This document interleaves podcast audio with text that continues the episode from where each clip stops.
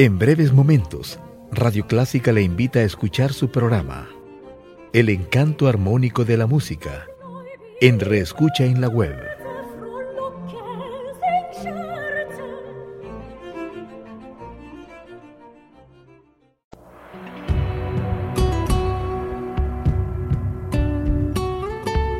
Siempre con usted, Radio Clásica 103.3.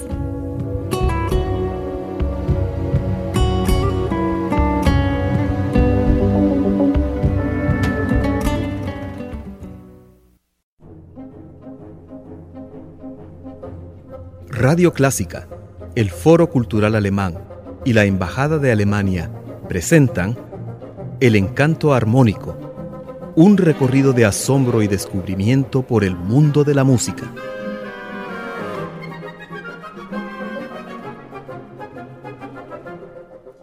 Juan Fernando, un saludo para ti, para nuestros oyentes. Veo que este día has venido con una actitud de gran fanfarria. Claro, por supuesto, porque vamos a hablar de fanfarrias. Me parece que es un tema muy, muy interesante y aparte de eso, pues aquí nosotros en Radio Clásica somos un equipo y nuestro querido colaborador Ernesto Ortiz me dijo, ¿por qué no hacemos un programa de fanfarria? Y me puse a pensar, realmente un programa de fanfarria lo podemos hacer, cómo lo hacemos. Y después de eso dije, realmente es tan interesante y tiene tanto que podríamos hacer dos. Pero bueno, tenemos tiempo para uno y eso es lo que vamos a hacer ahorita.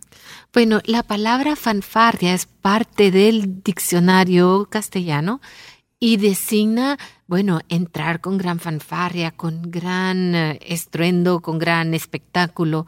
Cuéntanos un poco de la etimología de esta palabra fanfarria y también musicalmente. ¿Cuál es la historia de la fanfarria? Bueno, tal vez etimológicamente no es tan interesante como el hecho instrumental de la fanfarria en sí. Nosotros tenemos fanfarria como un tipo de música, un tipo de música muy especial, y tenemos fanfarria como también un instrumento musical.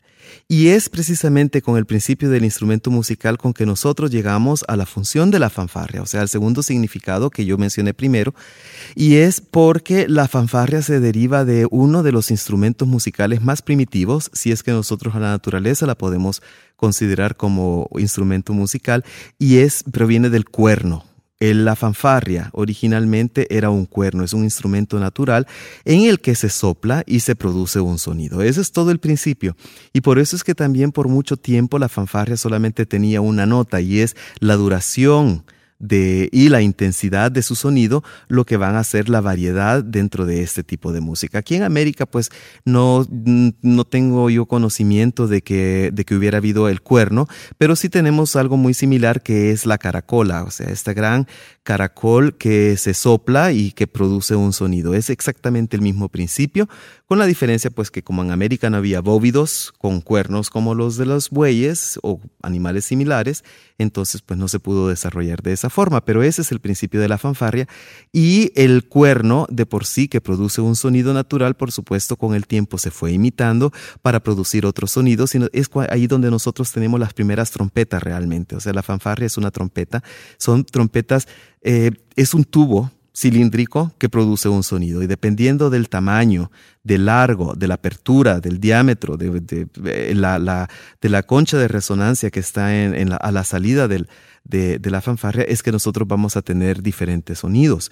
Por eso es que en las trompetas de esta época, digamos prehistórica, a histórica, pero muy temprana en la historia, tenemos diferentes tamaños para producir diferentes sonidos. Pero sí se utilizó siempre para dar un anuncio. Y muy típico es para anunciar, por supuesto, a los gobernantes. Y no tenemos ejemplos de aquella época, pero sí de uno de los reyes más simbólicos de la monarquía, que es Luis XIV, por lo cual creo que podemos comenzar con la fanfarria para el carrusel real, escrita por Jean-Baptiste Lully, interpretado para nosotros por el virtuoso Saxonie, dirigidos por Ludwig Goethe.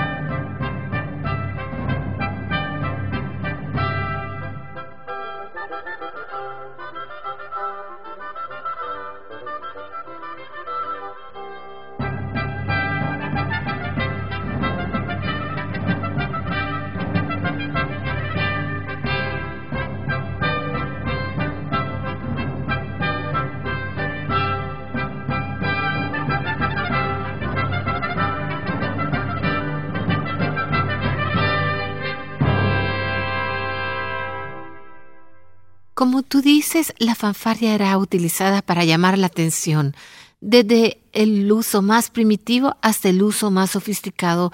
¿Cómo era utilizada la fanfarria ya en la corte?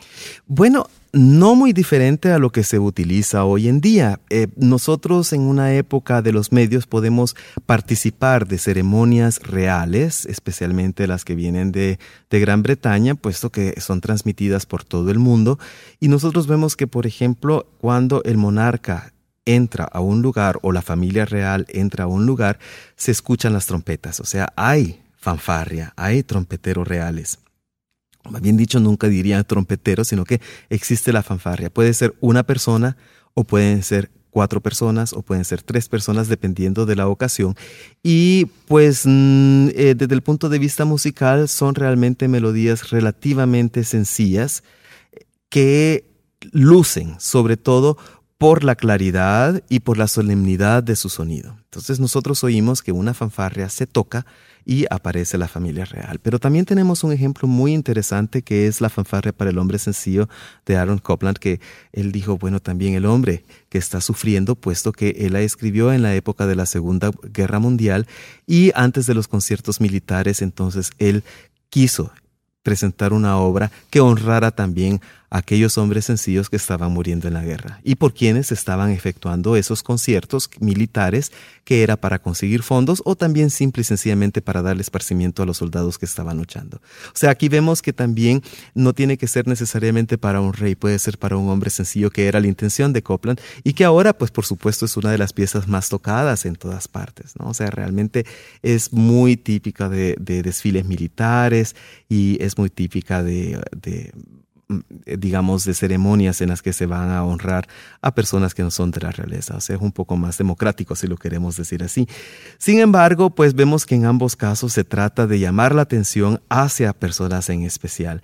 Nosotros tenemos en la música muchos ejemplos con respecto a, la utilización de la fanfarria, no como tal, puesto que el ejemplo musical anterior que nosotros escuchamos es una fanfarria, pero también tenemos dentro de la música eh, ciertas piezas en las que la fanfarria juega un papel descriptivo.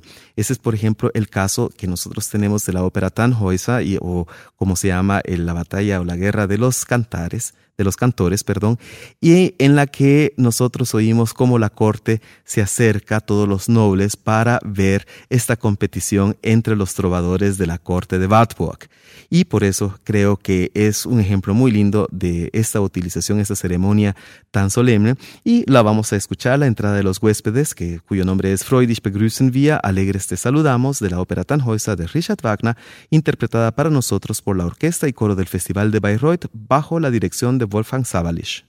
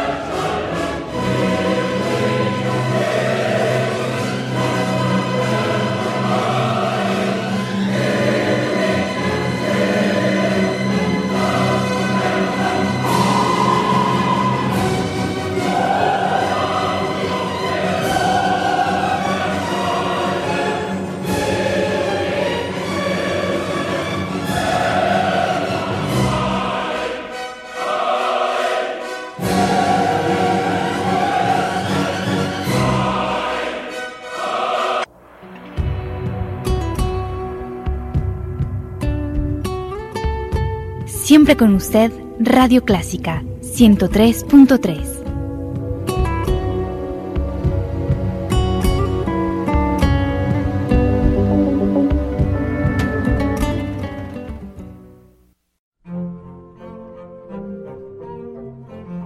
En breves momentos, Radio Clásica le invita a escuchar su programa, El encanto armónico de la música, en Reescucha en la web